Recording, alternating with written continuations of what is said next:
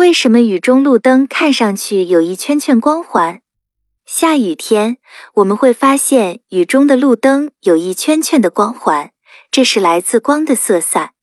雨天里，空气中充满无数的小水滴，每一颗小水滴都好像是一个牛顿三棱镜。路灯所发出的光的波长不是单一的，不同波长颜色的光在小水滴中的折射角不同。由于这些光通过路灯周围的小水滴时发生了色散，不同颜色的光就被分开了。